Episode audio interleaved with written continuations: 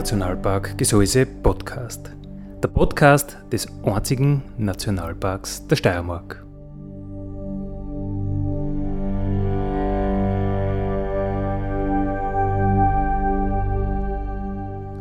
Alle zwei Wochen neu mit Themen aus dem Nationalpark Gesäuse und aus der Nationalparkregion. Daddy,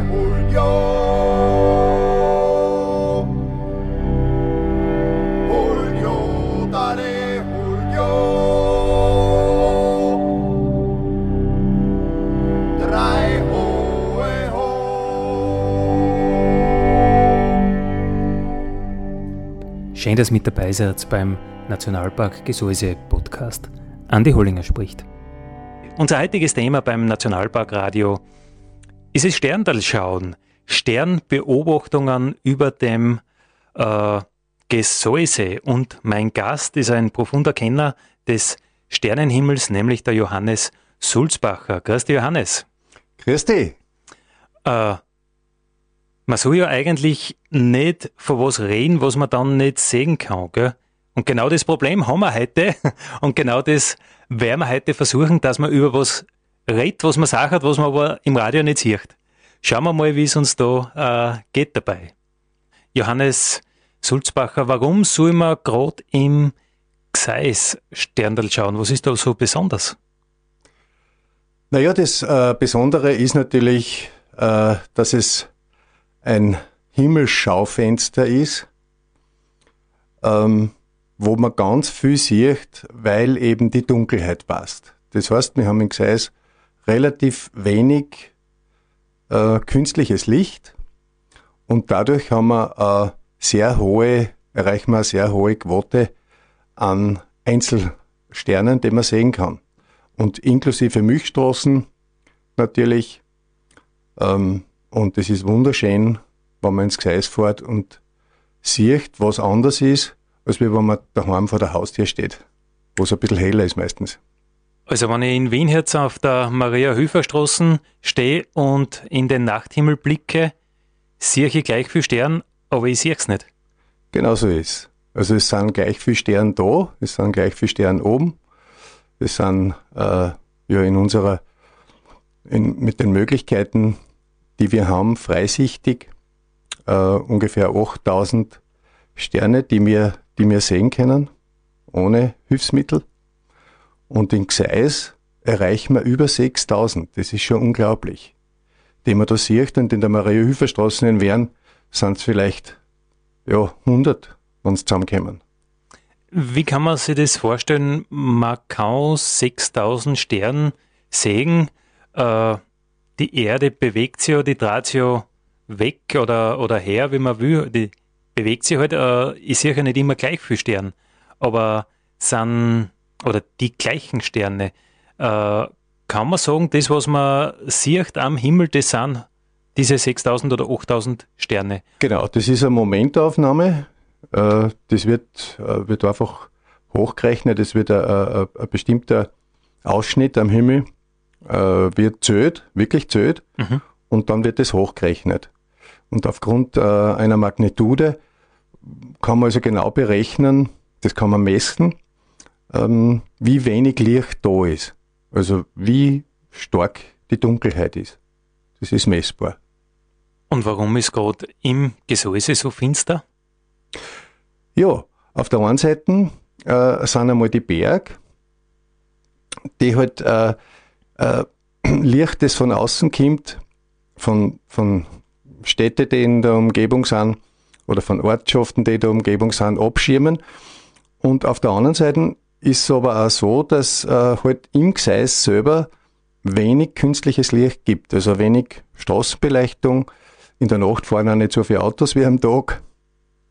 Und dadurch äh, erreichen wir so eine Quote, so eine tolle. Okay, das heißt, es hat auch was damit zu tun, dass die großen Städte Graz, Linz, äh, Wien, Salzburg, dass das einfach auch geografisch weit weg ist. Ja, ähm, schon. Also äh, wenn man, wenn man also äh, eine geografische Distanz hat und gleichzeitig Berg, dann hilft es. ähm, es ist allerdings auch so, dass das Licht zum Beispiel über Wien, weil du zuerst die Maria-Hilfer-Straßen als Beispiel gesagt hast, äh, wie eine Kuppel äh, wirkt. Also wenn man auf Wien draufschaut, dann, dann leuchtet das Licht als wie eine Kuppel.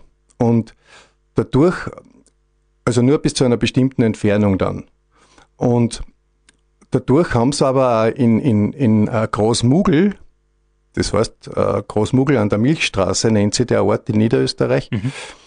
ähm, haben sie also auch eine relativ äh, eine gute Magnitude, also erreichen sie eine, eine schöne Dunkelheit, obwohl Wien gar nicht so weit entfernt ist. Also es bleibt das Licht irgendwie in einer Kuppel. Weil das ähm, vom Bergen abgeschirmt ist oder, oder was ist da die Erklärung? Nein, in, in, dem Fall ist es einfach so, dass Wien tiefer liegt mhm. und, und dazwischen halt äh, Hügel sind und, und dadurch das abgeschirmt ist. Die Lichtverschmutzung wird wahrscheinlich auch mit den Teilchen in der Luft irgendwie zusammenhängen oder ob viel Dunst ist, ob viel Staub in der Luft ist. Konnte mir vorstellen, alle Teile, die was äh, reflektieren können. Genau.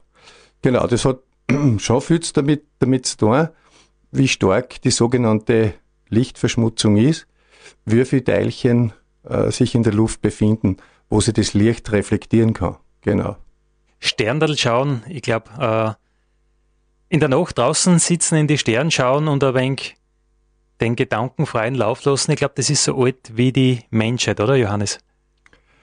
Ja, das, äh, wenn man sich ein bisschen vertieft und äh, ein bisschen recherchiert, dann kommt man drauf, dass das in allen Kulturen auf der ganzen Welt ein Thema ist und dass die Menschen ähm, sich zu allen Zeiten, also soweit halt äh, jetzt kult kulturell nachverfolgbar ist, das sind jetzt äh, ungefähr 7000 Jahre, wo man das zurückverfolgen kann, sind, haben sich die Menschen alle wieder mit Sternenhimmel beschäftigt und ähm, das Spannende ist ja, dass ähm, die Sternnamen, die Namen der Sterne ähm, aus dem Ägyptischen hauptsächlich kämen.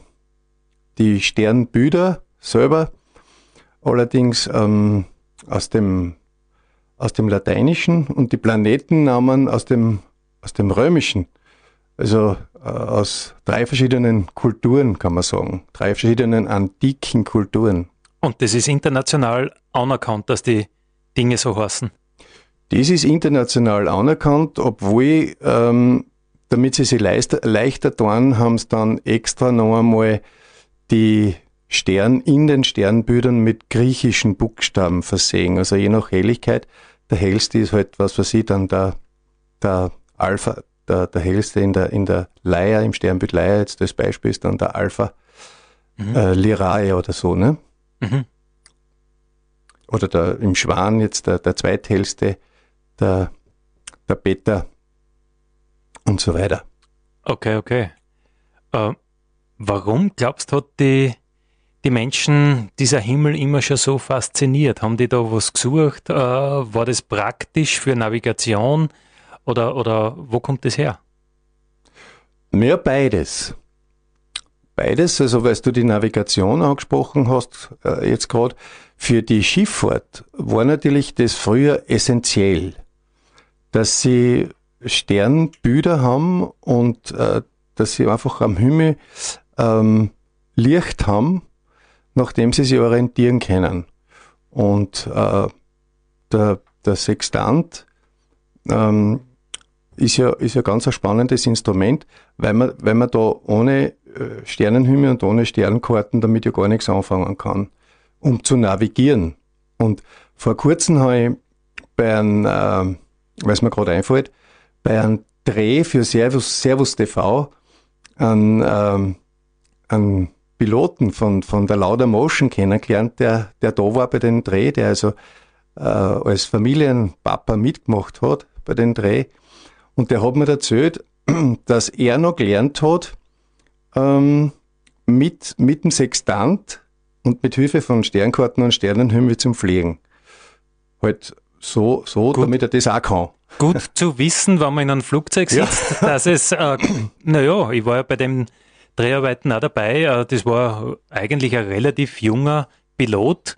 Äh, Und dass die das noch kennen, mit ja. den Sternen zu fliegen, äh, das heißt, wenn die ganze Technik ausfällt, irgendwo die Himmelsrichtung, das haben sie vielleicht sogar noch drauf, diese, diese Piloten. Genau. Spannend. Aber ich glaube, du brauchst nicht mit Sternen navigieren.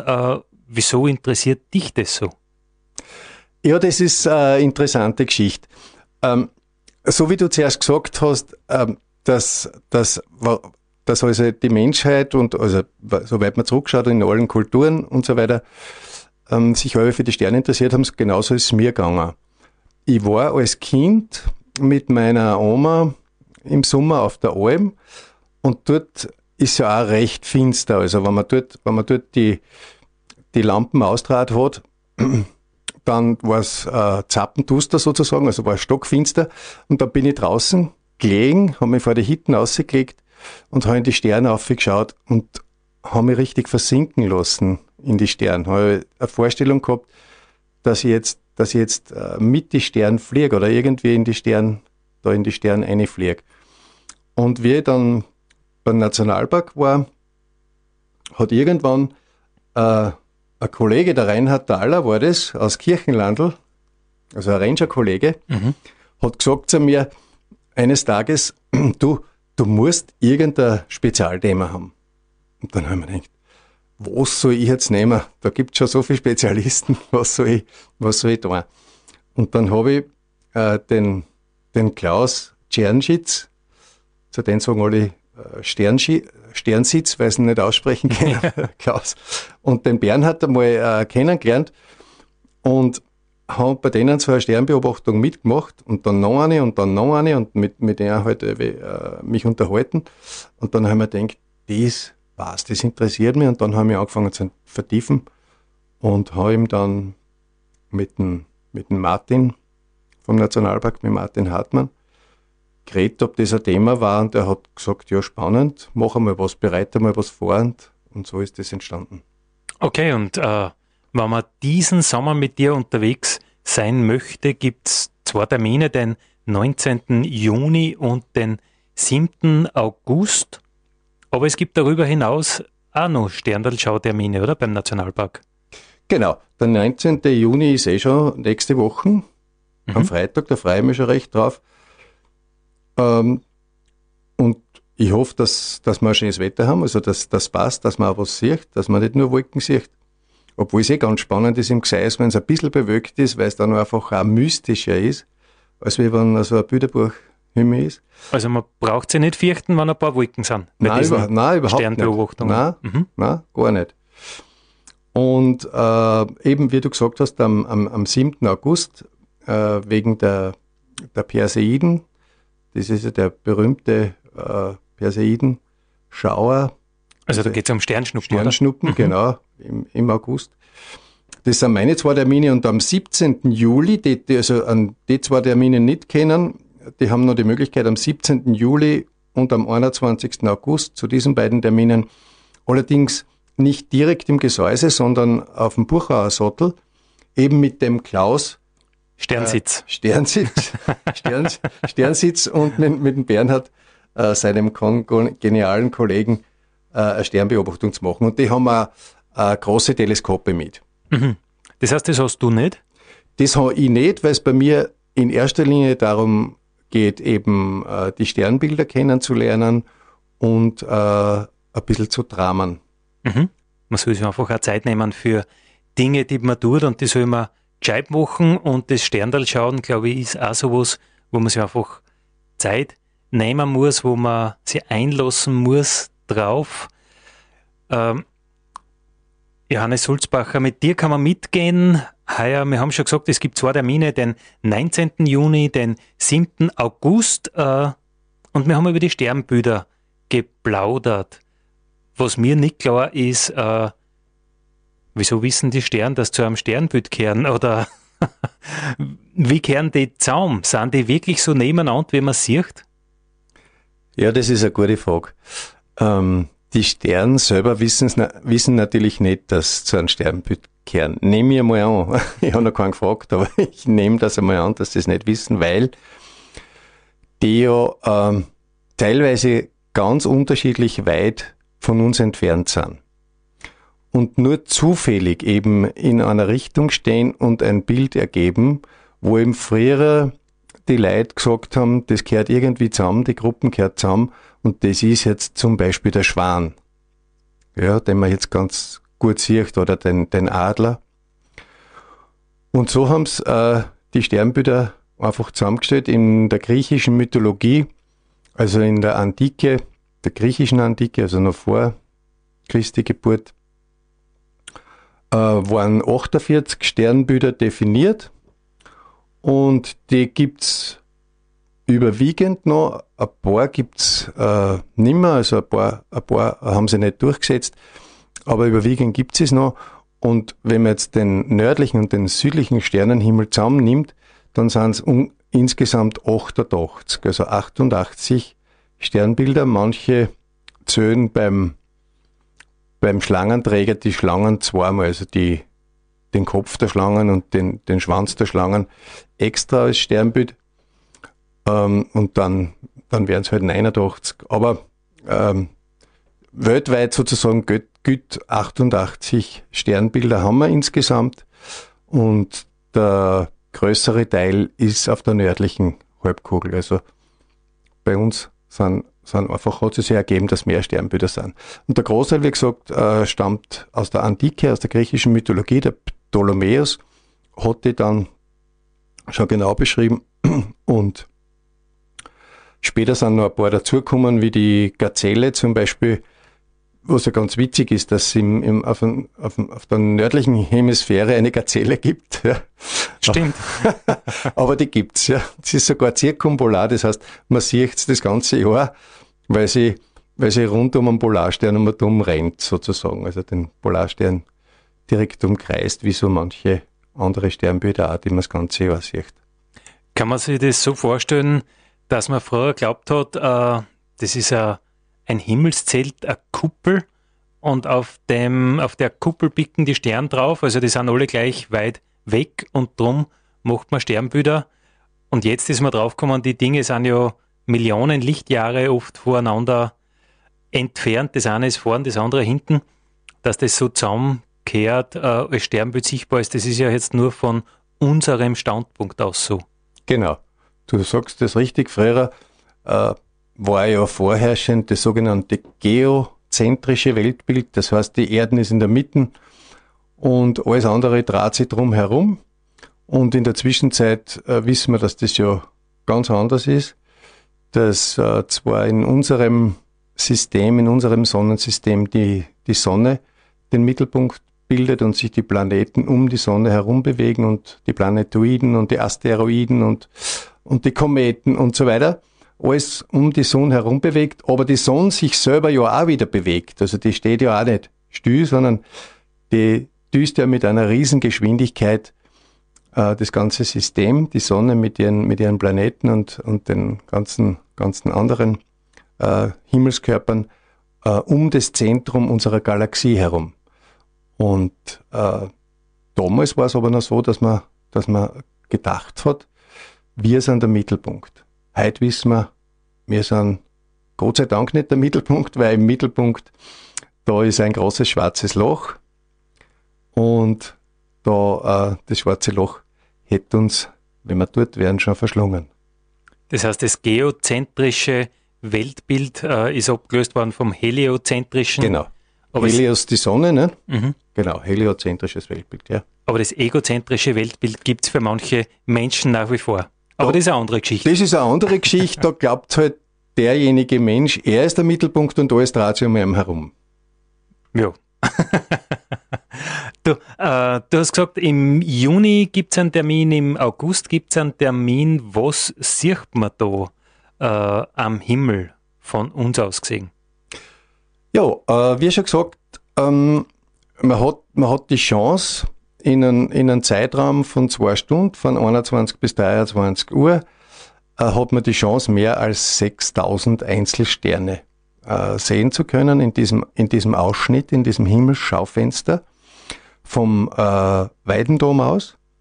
Ich habe bewusst den Platz ausgesucht, weil ihm Jonsbach äh, den Weltrekord aufgestellt hat als dunkelster Ort der Welt vor gar nicht allzu langer Zeit, mit, wie ich schon gesagt habe, mit 21, 21 äh, M7, also 21,7 äh, Mark auf der Skala.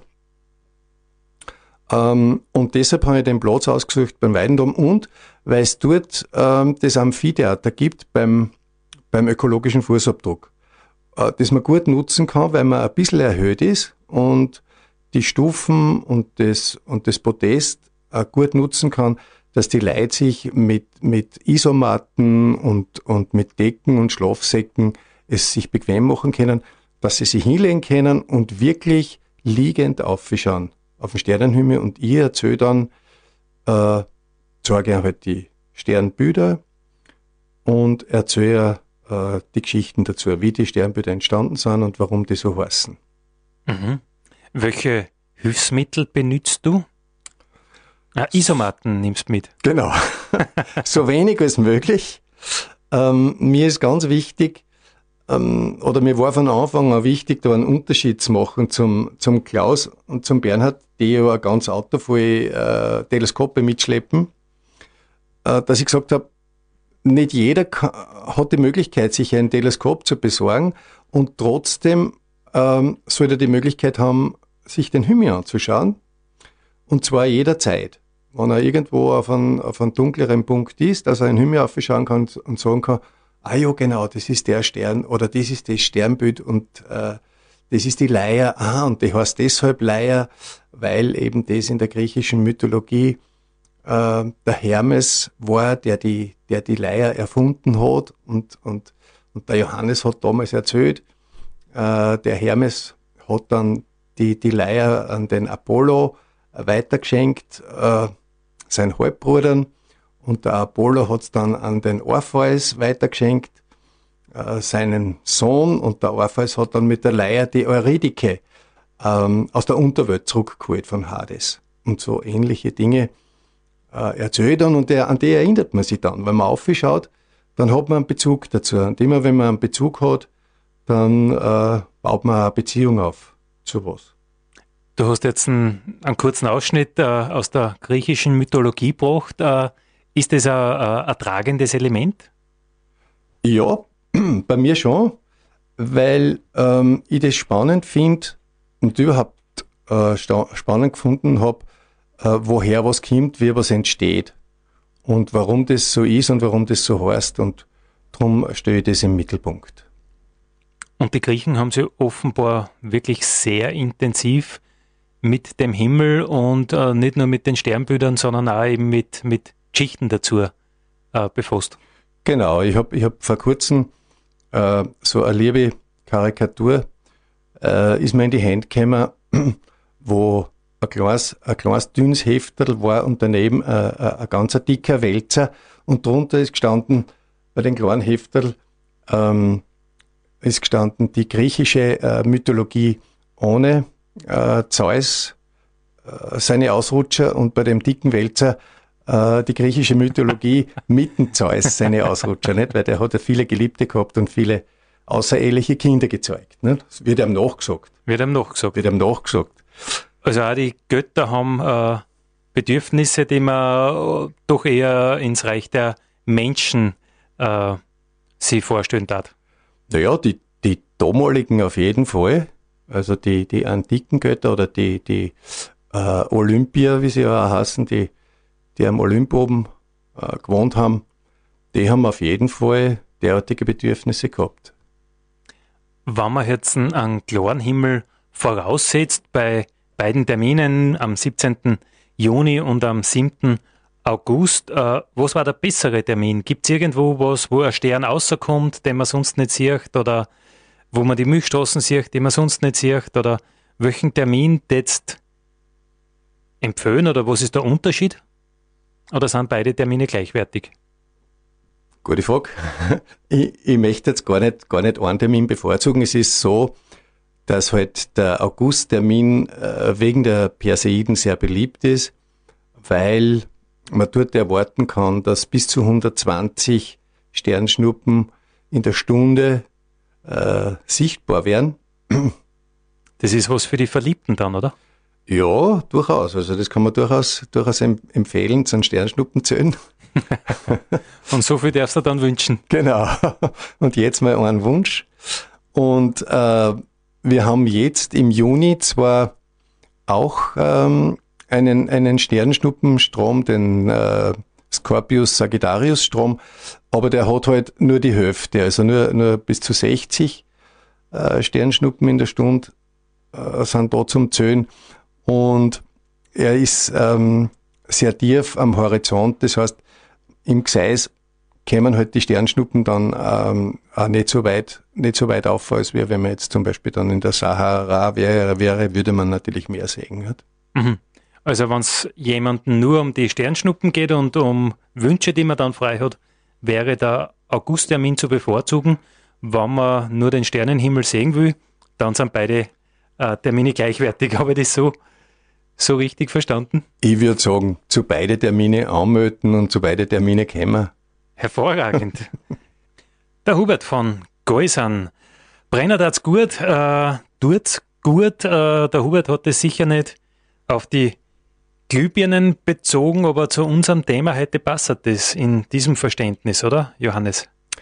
Ja, also ich bin überzeugt davon, dass der Hubert Ach Leitner wäre ja mit, mit seinem wirklichen Namen heißt, aus Gäusern, aus Bad Gäusern, äh, sie was denkt hat dabei und, und äh, sich auch denkt hat, dass mit der sogenannten Lichtverschmutzung ähm, schon ziemlich arg geworden ist bei uns, wenn man ähm, die Sachen nachliest, was, was die ähm, Astronauten beziehungsweise die in den Raumstationen äh, Raumstationen tätigen äh, Leid berichten, so ist äh, die, die Erde mittlerweile Licht durchflutet und Licht überflutet. Und das bedeutet einfach, dass, äh, dass man immer weniger Stern sieht. Je mehr Licht das da ist, desto weniger Stern sieht man. Und ich finde, dass es ein Menschenrecht ist, also nicht nur ähm, ein Naturschutzgrund, weil ja auch die, nachtaktiven Tiere die Dunkelheit suchen und die Dunkelheit brauchen, sondern auch ein Menschenrecht ist, dass man äh, Dunkelheit hat.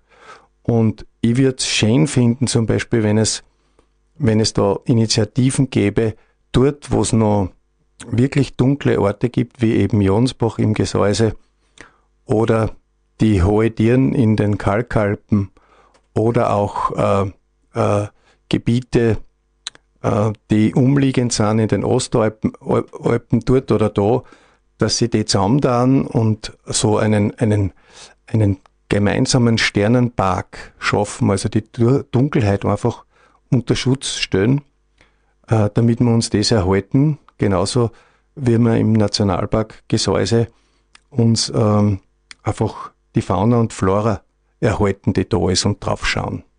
Weißt du, was das Schöne ist bei der Lichtverschmutzung? Na? Es ist die einzige Verschmutzung, wo keiner was tun muss.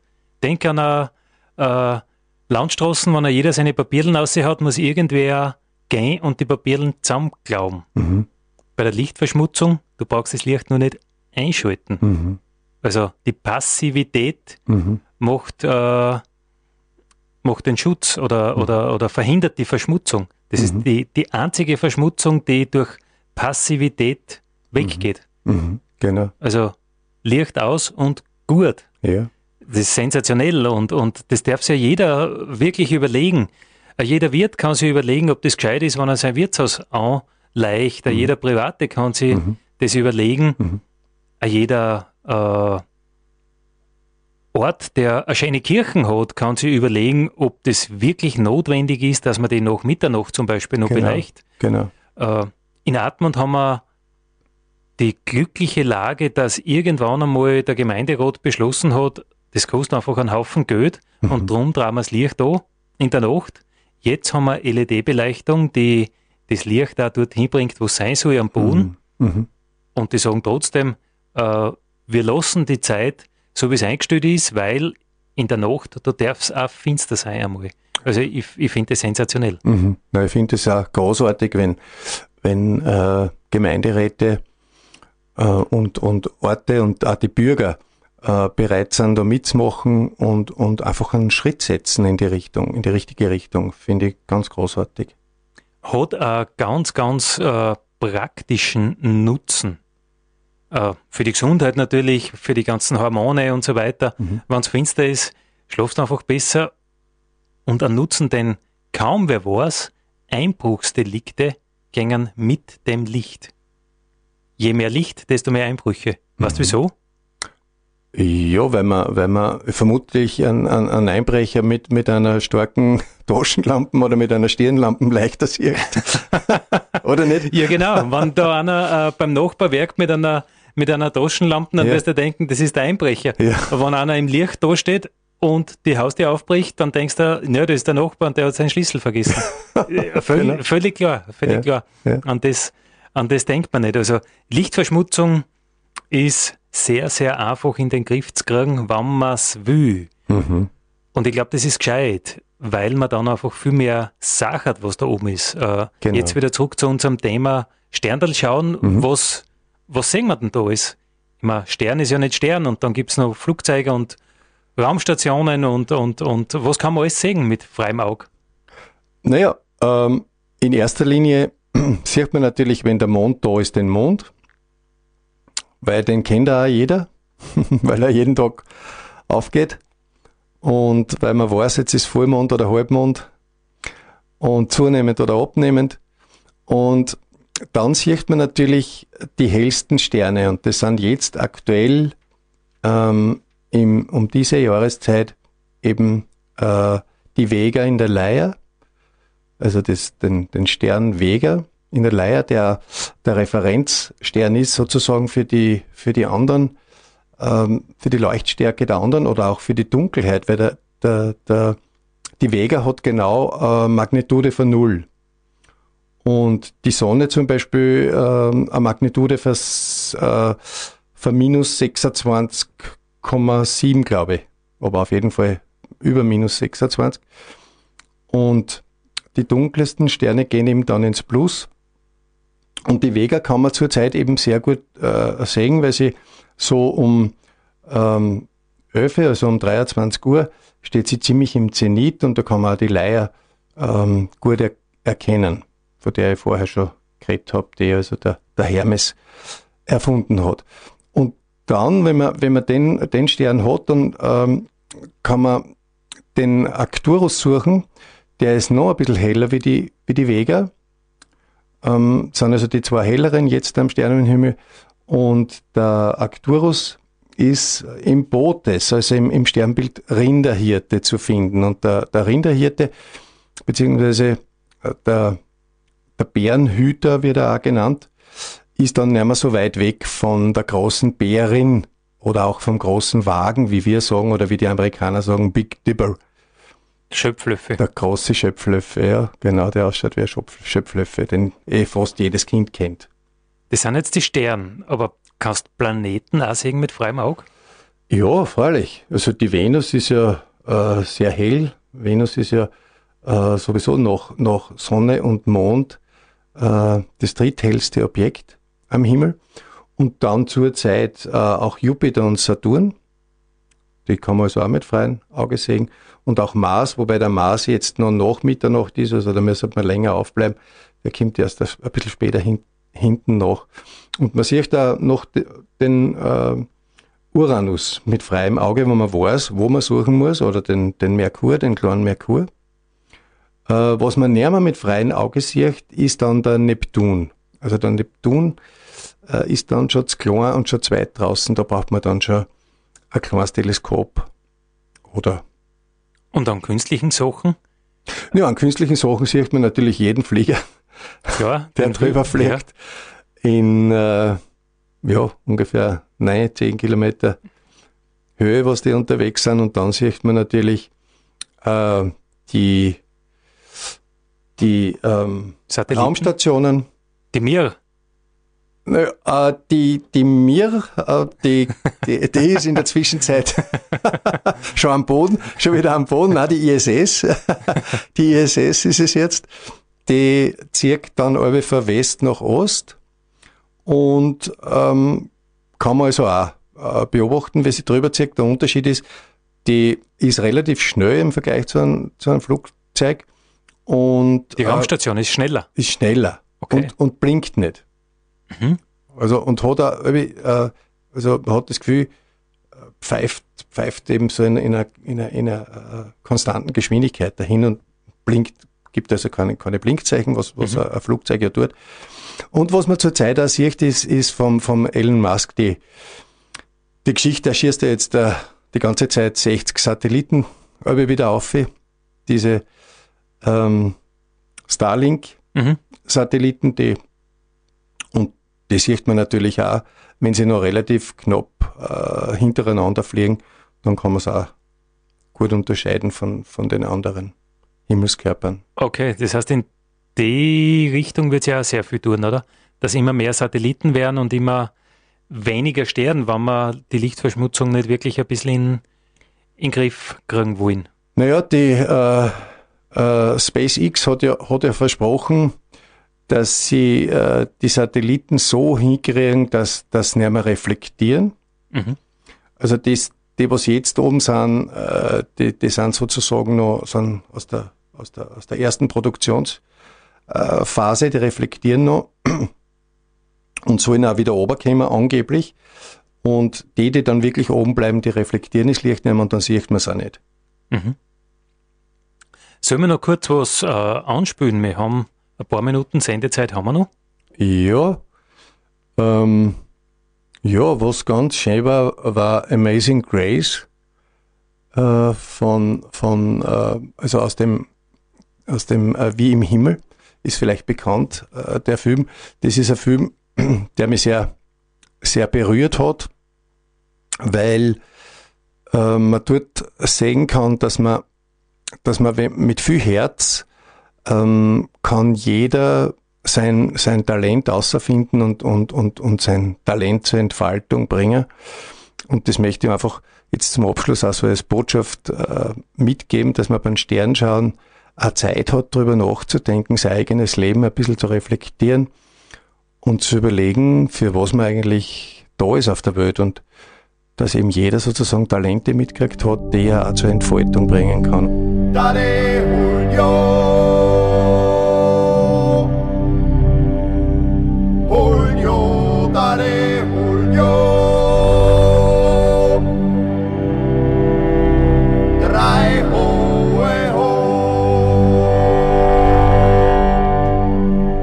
Das war der Nationalpark Gesäuse Podcast für heute.